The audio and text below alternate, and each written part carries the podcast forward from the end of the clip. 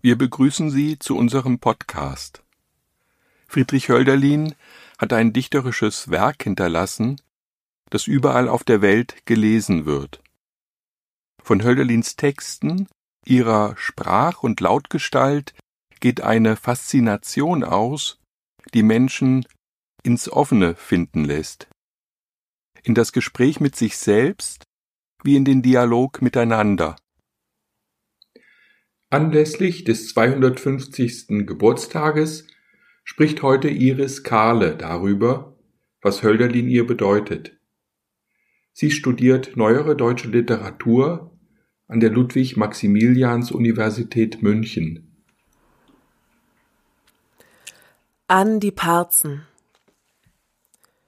Nur einen Sommer gönnt, ihr Gewaltigen, und einen Herbst zu reifem Gesange mir das williger mein Herz, vom süßen Spiele gesättiget, dann mir sterbe. Die Seele, der im Leben ihr göttlich Recht nicht wahrt, sie ruht auch drunten im Orkus nicht. Doch ist mir eins das Heilige, das am Herzen mir liegt, das Gedicht gelungen? Willkommen dann, o Stille der Schattenwelt.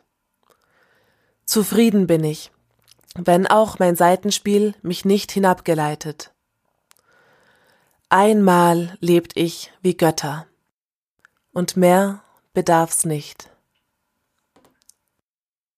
Friedrich Hölderlin schrieb seine Ode im Jahr 1798 während seiner Zeit als Hauslehrer in Frankfurt am Main im Hause Gontard. Sie ist eine von mehreren Kurzoden, die er in dieser Zeit verfasste. Die Ode ist ein Anruf an die römischen Schicksalsgöttinnen, die zurückgehen auf die Schicksalsgöttinnen der griechischen Mythologie, die Moiren. Moira bezeichnet das einem jeden Menschen zugeteilte Schicksal, bis dieses, durch einen Schnitt im Lebensfaden, sein Ende findet. Somit lässt sich der Anruf an die Schicksalsgöttinnen auf das Leben und den Tod als Erfahrung und Beendigung alles Zugeteilten beziehen – was sich in einer gewissen Prozesshaftigkeit innerhalb der Ode wiederfinden lässt.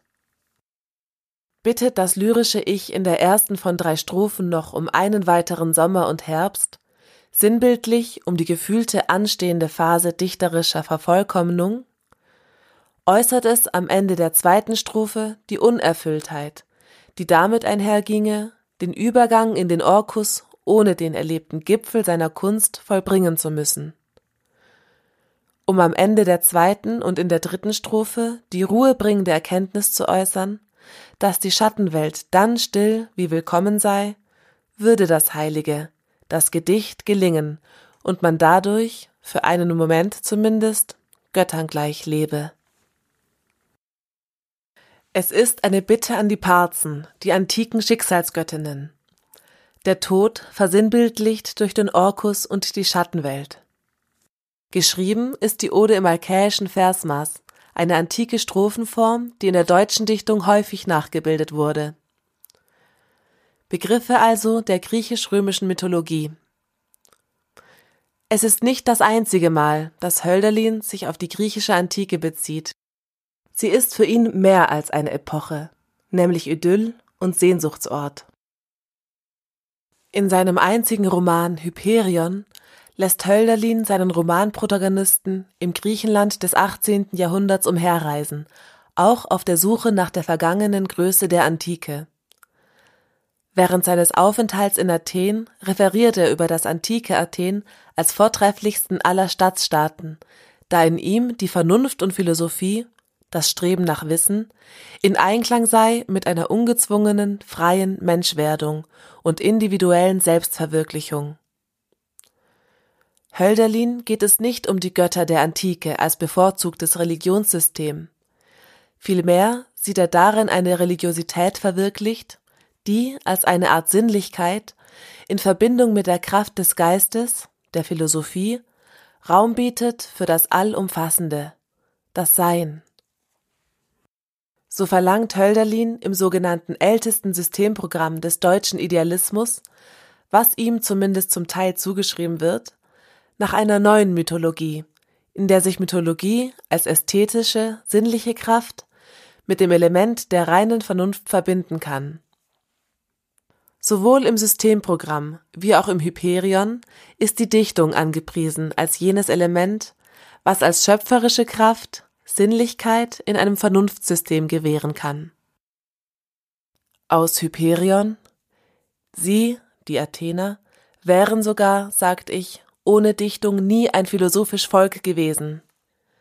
Die Dichtung, sagt ich, meiner Sache gewiss, ist der Anfang und das Ende dieser Wissenschaft. Wie Minerva aus Jupiters Haupt entspringt sie aus der Dichtung eines unendlichen göttlichen Seins. Und so läuft am Ende auch wieder in ihr das Unvereinbare in der geheimnisvollen Quelle der Dichtung zusammen. Entsprechend taucht die Dichtung in der Ode an die Parzen als Spiel, Seitenspiel auf, als spielerische, schöpfende Kraft und erhält das Attribut göttlich und heilig. Es ist das Element, das dem lyrischen Ich die Fähigkeit zum Einklang mit dem unerklärlichen Ganzen gewährt. Der Begriff der Göttlichkeit als sinnlicher Gipfel, der im Wesen verankert bleiben wird. Das Gefühl dieses Göttlichen, des Umgebenen, Vollkommenen, Unbeschreiblichen. Ist es nicht einem jeden von uns möglich? Es ist ein sinnliches Erleben, das uns in den Momenten überkommen kann, in denen wir ganz bei uns sind, in denen wir dasjenige, was uns als Individuum bestimmt und erfüllt, praktizieren und ausleben können, im vielseitigen Prozess unseres Daseins, der als menschliches Leben alle Wirrungen, Höhen und Tiefen kennt. Zweimal nennt das lyrische Ich in der Ode das Herz, wenn es von dem ihm Heiligen, der Dichtung, spricht. Gerade der letzte Satz der Ode liegt auch mir am Herzen und findet sich, seit ich sie kenne, immer wieder in meinen Gedanken. Die Ode an die Parzen lernte ich kennen, als unser ehemaliger Deutschlehrer Herr Niethammer anlässlich diverser Versäumnisse von unserer Seite aus uns Gedichte lernen und vortragen ließ. In Anklang an meine auch griechische Herkunft teilte er mir diese Ode dieses Dichters zu, mit dem Rat, ihren Gehalt und ihre Worte über die bloße Wiedergabe hinaus auch zu verinnerlichen.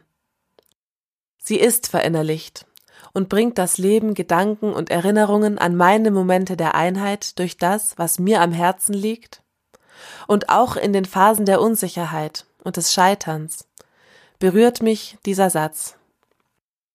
Einmal lebt ich wie Götter, und mehr bedarf's nicht.